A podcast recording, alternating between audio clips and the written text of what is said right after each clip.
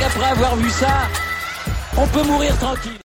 Bonjour à toutes et à tous et bienvenue dans ce podcast pour débriefer l'édition 2022 des Strade Bianche, euh, cette classique italienne qui ne cesse de gagner bah, en popularité et puis surtout en niveau.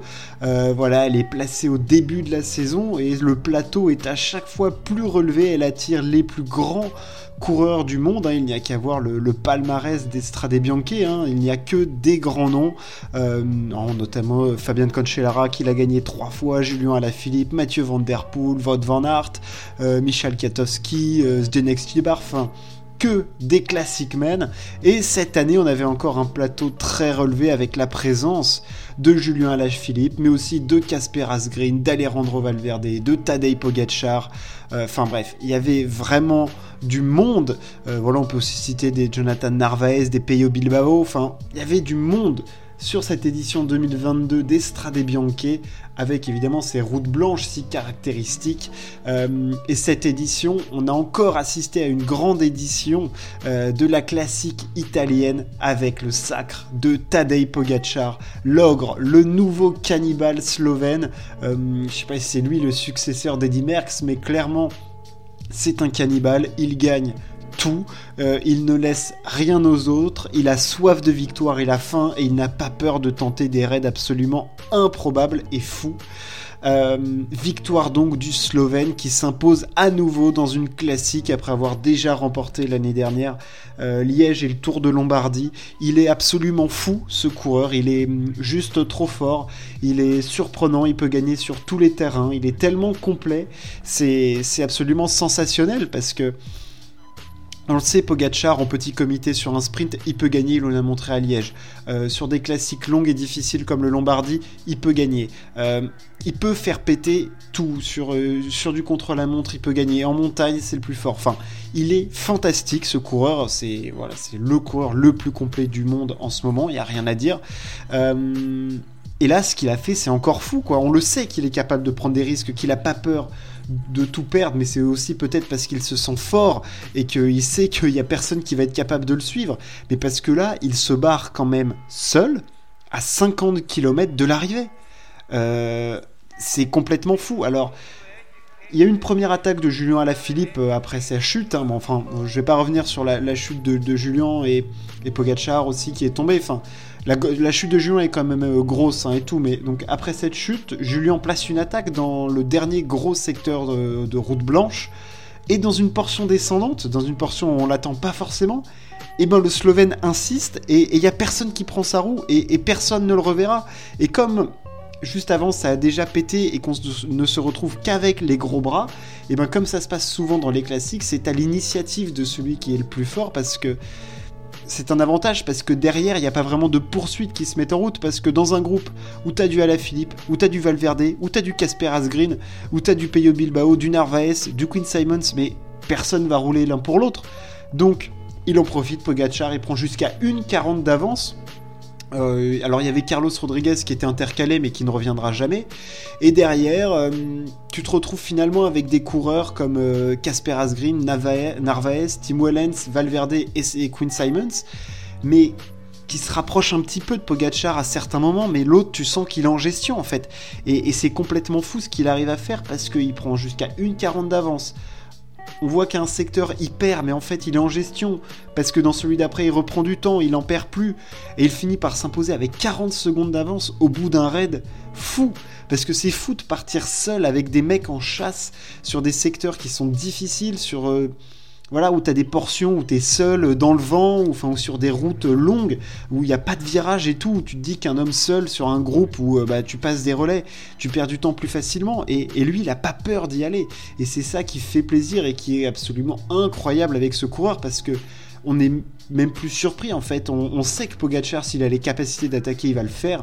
On l'a vu sur le Tour de France, on l'a vu hum, sur le Lombardie. Enfin, on le voit à longueur de temps. Il n'a pas peur de ça. L'année dernière sur Tirreno Adriatico, quand il prend en chasse Mathieu Van Der Poel pour le reprendre, c'est un peu le même principe. Il s'en fout d'être à 30 km de l'arrivée. C'est un grand malade. C'est un grand fou.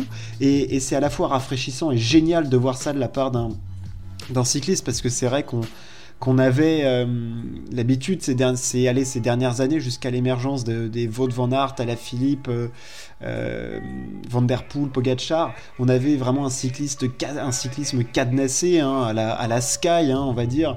voilà, on attend, on met le train jusqu'à 3 km du col, puis on attaque, quoi, grosso modo.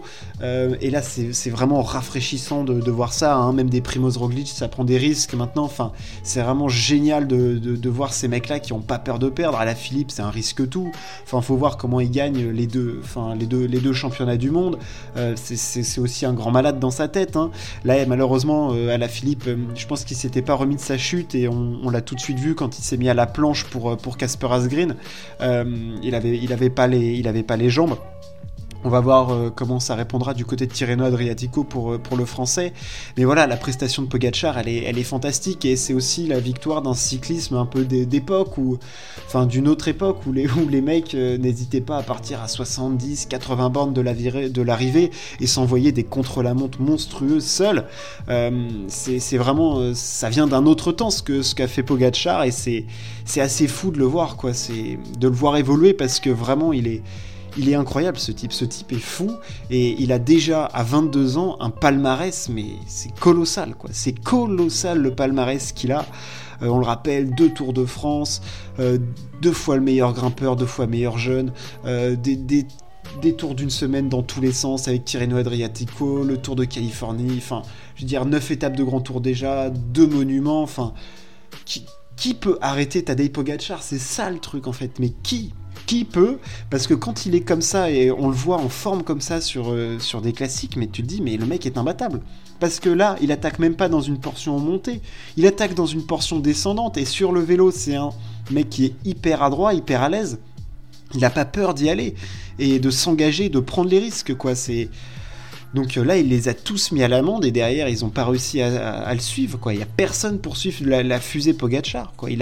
Et puis moi, ce qui, ce que j'aime beaucoup, c'est de se dire que le mec, il a pas peur de, entre guillemets, tout perdre, quoi. Parce que peut-être que cette course, il aurait peut-être gagné en, en, attaquant dans la montée finale de Sienne, peut-être en attendant. Mais non, lui, il le pense différemment, son cycliste. Il se dit là, son cyclisme, il se dit là, j'ai les jambes pour y aller, et ben j'y vais. J'y vais, et puis s'il y a des gens qui me suivent, bah c'est bien. De toute façon, je suis fort et c'est pas forcément euh, mal. Et puis de toute façon, j'ai envie d'y aller, donc j'y vais. Il se dit pas, ouais, je vais garder des forces pour après parce que j'ai, il, va pas forcément suivre son compteur, enfin euh, son capteur de puissance et dire ah oui non là j'ai mis trop de watts là, donc je pourrais pas les mettre euh, à la montée après. Non, lui c'est un, un grand malade à 50 bornes à fond jusqu'à l'arrivée quoi. Enfin non mais complètement ahurissant, hallucinant et, même de maturité dans la maîtrise de sa course parce que 50 euh, km tout seul c'est long, hein. il y avait encore des secteurs, il y avait encore des portions descendantes et tout, et on a vu qu'à certains moments il ralentissait un petit peu la cadence, il perdait du temps, il en reprenait par la suite, il limitait la casse sur d'autres secteurs, donc vraiment dans la construction de sa course, c'est en plus, c'est calculé quoi. En fait, tu te dis qu'il fait pas n'importe quoi, il dit pas ouais 50 km je le sens et puis de toute façon je verrai ce qui se passe, non, après il, a les écarts, il maîtrise ses écarts, il sait comment, il sait parfaitement comment son corps réagit, ce qu'il est capable de produire, et il écrase tout le monde. Il écrase tout le monde. Et encore cette saison, j'ai du mal à voir qui va lui résister parce que à chaque fois qu'il se présente sur une course, mais putain, mais t'as l'impression qu'il la gagne et qu'il y a que lui pour la gagner, quoi. Chaque fois, c'est le favori de la course. Enfin, c'est complètement fou. Le Tour de France, il va être favori.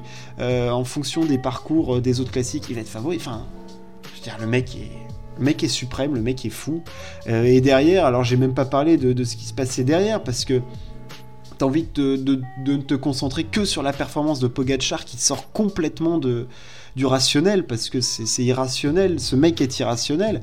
Mais derrière, t'as Valverde qui a presque 42 ans devient le plus vieux cycliste à faire podium d'une classique World Tour et la performance est folle.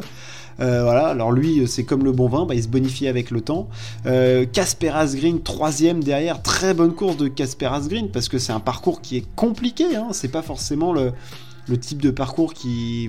Je misais pas forcément sur lui, après, c'est vrai qu'il est extrêmement fort et qui est.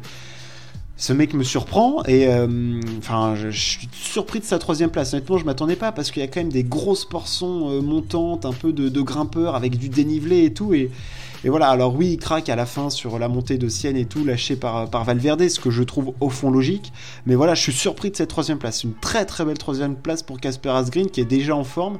À voir s'il va maintenir sa forme jusqu'au jusqu'aux Flandriennes, qui sont vraiment son, son terrain de jeu favori. Euh, voilà, j'espère qu'il gardera cette forme, parce qu'il faudra forcément compter sur lui sur Paris-Roubaix, le Tour des Flandres, puis tout ce qu'il y a autour, hein, le Grand Prix E3, euh, Kurn-Bruxelles-Kurn, enfin tout ce genre de, choses.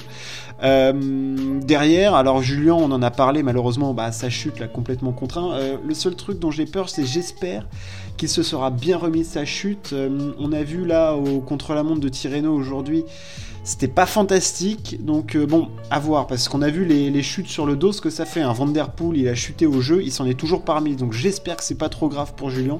On croise les doigts, j'espère vraiment. Voilà ce qu'on pouvait dire sur cette édition d'Estrade Bianche. Euh, bah, Pogacar n'en finit plus de nous surprendre et puis il nous surprendra toujours. Euh, ce, ce, Slovène, il est complètement ahurissant et on en prend pour quelques années. Merci de m'avoir écouté. Ciao, à plus.